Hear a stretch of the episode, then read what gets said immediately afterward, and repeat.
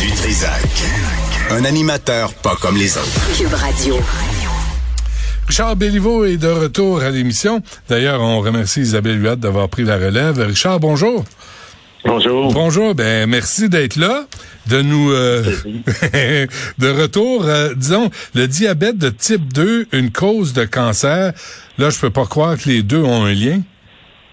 Ah ben oui, c'est c'est établi depuis euh, longtemps, mais là, avec les les thérapies qui sont développées pour les ravages de l'hyperglycémie sur les vaisseaux sanguins, le, les effets vasculaires du diabète sont moins euh, importants qu'ils ne l'étaient avant, et c'est le cancer qui est maintenant rendu euh, la première cause de mortalité euh, lorsqu'on a un diabète. Alors ça, c'est important de le rappeler. Euh, les, le, diabète augmente de, de, trois fois le risque d'infarctus. De, c'est la principale cause de dialyse rénale en Occident. Le tiers des personnes diabétiques vont avoir des problèmes de rétinopathie, des atteintes au niveau de l'œil. Le diabète cause la nécrose et l'amputation des membres inférieurs, c'est la première cause. 40% des hommes vont souffrir de dysfonction érectile, 50% d'augmentation du déclin cognitif associé à l'Alzheimer avec le diabète. Et là, on rajoute le cancer. Donc, le, le diabète de type 2, c'est pas une maladie banale, c'est une maladie qui a des conséquences très sérieuses et c'est la maladie de toutes les maladies chroniques, c'est celle qui est le plus directement associée au surpoids. Il faut le rappeler. Même si vous avez juste un léger surpoids, un IMC entre 23 et 25, vous avez trois fois plus de diabète. Si vous êtes un petit peu gras, c'est huit fois plus de diabète. Et si vous êtes obèse, une IMC en haut de 30, c'est 20 à 40 fois plus de diabète. Donc, c'est une, une cause majeure, là, euh, le surpoids, c'est la principale cause de diabète de type 2. Et là, les données s'accumulent qui montrent que la, la, la mortalité, la première cause de mortalité maintenant, est en train de prendre le dessus sur la planète, causée par le diabète, c'est le cancer. Alors, il y a deux grandes études qui ont montré ça, dans une, deux grandes études avec euh, une 137 000 et l'autre 283 000 personnes, hmm. ont montré, ont montré clairement que les personnes qui étaient euh, diabétiques avaient une augmentation euh, très importante, deux fois plus de cancer colorectal, de pancréas, du cancer du pancréas, du foie, de l'utérus, également des augmentations du cancer du sein. Fait que c'est c'est quoi le lien? C'est quoi le lien, Richard, ah, entre, ces, cancers-là spécifiquement et le diabète? C'est tout. En fait, le, diabète, euh, l'obésité, c'est une rupture de, l'équilibre physiologique, biochimique, hein, qui, qui, que l'évolution a donné entre vos tissus. Euh, lorsque vous êtes en surpoids, on n'a jamais été gras dans l'histoire de l'évolution parce qu'on a toujours manqué de calories, mais le surpoids euh, chronique, euh, pas le surpoids euh, temporaire, mais le surpoids chronique, cause de l'inflammation chronique, et c'est l'inflammation chronique qui est le facteur de prédisposition pour le cancer. Quand ah, vous avez des tissus qui sont en inflammation chronique, ils permettent le développement des micro-tumeurs qui se forment de façon spontanée. Le sucre ne cause pas les mutations, mais il permet aux cellules cancéreuses dormantes dans les tissus de se développer. Et ça, c'est très, très important euh, d'un point de vue épidémiologique et d'un point de vue populationnel. Ça, excuse-moi, Richard, mais ce que tu viens de dire là, là, il me semble qu'on devrait l'expliquer plus souvent. Il me semble qu'on devrait. Ben les gens, ben les gens peuvent comprendre ça, là, ce que tu viens d'expliquer. Ben oui. Moi, c'est Benoît, ça me sidère la, la visibilité qu'on a donnée euh, aux études, euh, une étude très, très, très partielle et partiale sur l'alcool euh, par rapport aux facteurs de risque. C'est pas l'alcool qui est le premier facteur de risque de cancer. C'est, c'est, rendu dans la population industrielle, c'est l'obésité, c'est le surpoids. Et là, on parle de l'alcool comme si c'était le premier risque de facteur, puis personne n'ose parler d'obésité parce qu'ils ont peur d'être taxés de grossophobes. C'est pas être en santé, être en surpoids. Toutes les études le montrent, il n'y a aucune ambiguïté là-dessus. Vous augmentez votre risque de maladie cardiaque, votre risque de diabète, votre risque d'Alzheimer, votre risque de déclin cognitif et votre risque de cancer. Il y a 17 types de cancers qui sont touchés par l'obésité, par le surpoids. Et on a de la misère à intégrer ça. On a banalisé l'obésité. Alors, la conséquence, la première conséquence de l'obésité, c'est le diabète de type 2. Et ça, cette étude-là montre de façon, ces études-là montrent de façon euh, inéluctable que hmm. Euh, une glycémie non contrôlée L'autre étude a mesuré l'hémoglobine glyquée. C'est un, acteur, un marqueur de la de l'hyperglycémie chez les gens. Et cette étude-là a montré clairement des augmentations de 37% de risque de cancer du poumon chez les gens qui étaient, qui étaient pré-diabétiques. Et le problème d'un surpoids, c'est que les gens qui ont un diabète, une glycémie non, une hyperglycémie non détectée, parce que euh, on est juste gros, puis on ne se rend pas compte des effets physiologiques de la surcharge de poids.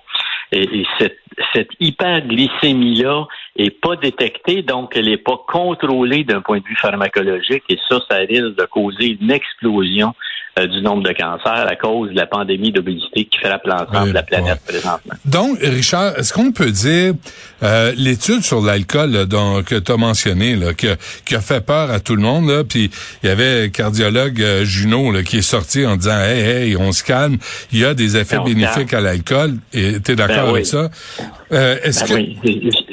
Dans l'étude, la plus grande étude que j'avais rapportée dans d'autres papiers, c'est un million de femmes suivies pendant dix ans en Angleterre et les gros chiffres d'augmentation de, de l'alcool sur les risques de cancer, c'était chez les fumeurs.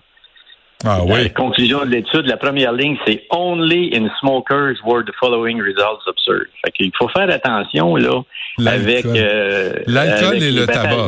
L'alcool, L'alcool, d'abord, l'alcool n'est pas cancérigène, c'est le métabolite de l'alcool qui est cancérigène. C'est la consommation d'alcool qui est cancérigène. L'alcool lui-même pas, ne génère pas de mutation, c'est le métabolite, c'est l'acétaldéhyde.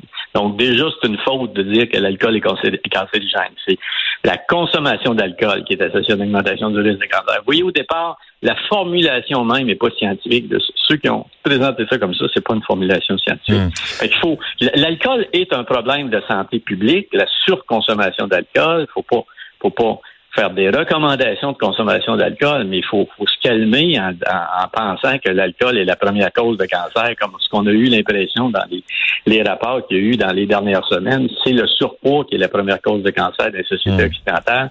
C'est ce que le CDC américain, le Center for Disease Control, a dit. C'est ce que l'Organisation mondiale de la santé a dit. Il faut faire attention parce que quand on arrive avec des sorties comme ça, ultra couvertes, on oublie que le principal facteur de risque, c'est l'obésité et le tabac. Ça, c'est des facteurs de risque absolument fulgurants d'augmentation de cancer. Richard, euh, entre, entre, euh, ben, juste pour être pratico-pratique, là, je, vais souper chez vous, OK? Là, tu me sers euh, une assiette de carton avec rien à manger, là. mais, mais entre un verre de vin rouge, sérieusement, ben et un dessert, lequel faut-il choisir?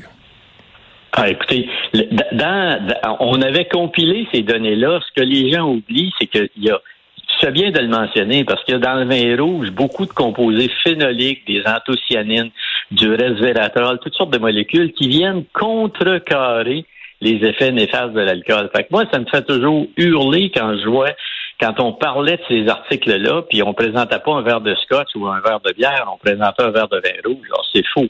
Dans l'étude d'un million de femmes, il y avait même des réductions du risque de certains cancers avec la consommation de vin rouge.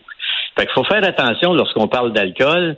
L'alcool est souvent consommé en fumant dans des bars, en buvant des, des alcools très forts et la consommation de vin rouge est dans une classe à part. Dans les grandes études populationnelles, comme tu le dis, si tu manges un repas méditerranéen avec un verre de vin rouge, tu vas être en meilleure santé que si tu manges euh, euh, de la bouffe industrielle sans alcool. Euh, ça, c'est clair et net. C'est pas le, le, vin rouge est dans une classe à part par rapport aux alcools. Il n'y a personne qui a parlé de ça euh, dans, dans, dans l'hystérie qu'il y a eu dans les deux dans les trois dernières semaines par rapport à l'alcool. Dernière... Il y a eu beaucoup de nuances à apporter. Dernière affaire, Richard Béliveau. Euh, est-ce que le lobby du sucre est à ce point puissant qu'il fausse les données, en tout cas, là, qui, qui fait que on le dit pas, là. Le dessert, le sucre, ça, c'est mauvais ben pour la santé. Oui, exact, exact. Le lobby du sucre est très fort, le lobby de l'alimentation industrielle est très fort, Benoît, et le lobby de l'industrie pharmaceutique est très fort parce que là, on a fait de l'obésité une maladie. Donc, on peut prescrire des médicaments contre l'obésité pour tout de faire de la prévention puis de dire aux gens ne mangez pas ci puis bougez plus pour garder votre poids santé. On dit aux gens essentiellement faites n'importe quoi puis on va vous traiter. Alors moi, je trouve ça c'est scandaleux. Hein? C'est scandaleux d'un point de vue d'un point de vue pharmacologique, c'est scandaleux d'un point de vue des, des grandes entreprises alimentaires de produire, de vendre ces produits-là, les produits industriels, qui, je vous rappelle que l'obésité, euh, je donne toujours l'exemple du Mexique, en, en, en 11 ans, entre 89, 1989 et l'an 2000, le taux de surpoids au Mexique, le pourcentage de personnes en surpoids est passé de 10 à 60 ah. Alors, c'est pas de 10 à 15% c'est de 10 à 60% et c'est la même chose en Arabie saoudite, dans d'autres pays sur la planète. Ça, c'est une conséquence de notre surconsommation d'aliments industriels hyper transformés riches en sucre. Et on ne fait rien pour ça, on garde ça de façon anodine. J'écoutais le Super Bowl il y a, il y a deux, il y a deux semaines, et les, les, les commanditaires s'annonçaient avec les boissons sucrées, sans sucre, et ainsi de suite. Là, c'est, des commanditaires majeurs d'événements sportifs les plus écoutés sur la planète. Et puis, on associe la consommation de boissons pseudo non sucrées avec du sucre, des succès d'années de sucre qui sont pires que le sucre. Et là, on présente ça dans des événements sportifs de haut niveau en banalisant la consommation de ces aliments-là. Si vous ne fumez pas, sortez les boissons gazeuses de votre, de votre panier d'épicerie. C'est probablement la chose la plus importante pour votre santé. Parfait. On se laisse là-dessus. Richard Béliveau, vous pouvez lire dans le Journal de Montréal aujourd'hui diabète de type 2, une cause de cancer. vraiment intéressant. Merci Richard. La semaine prochaine. Merci. Bonne journée. Bye.